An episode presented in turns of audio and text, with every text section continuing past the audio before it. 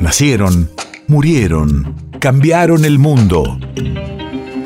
En Nacional Doc, siempre es hoy. Siempre es hoy.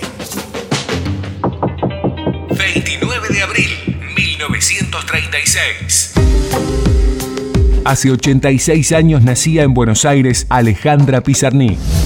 Radio de la memoria. Su obra poética, que se inscribe en la corriente neosurrealista, manifiesta un espíritu de rebeldía que linda con el autoaniquilamiento. El escriba ha desaparecido.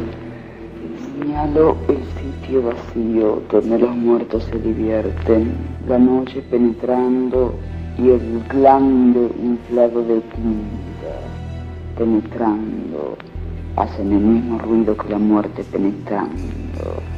Asisto a su duración en lo instantáneo, silencio desorbitado.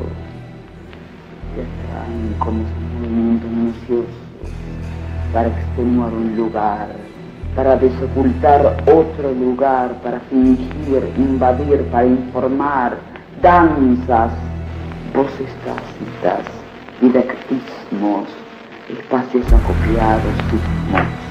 Estos muertos son niños, señalando las palabras. Estos muertos son niños.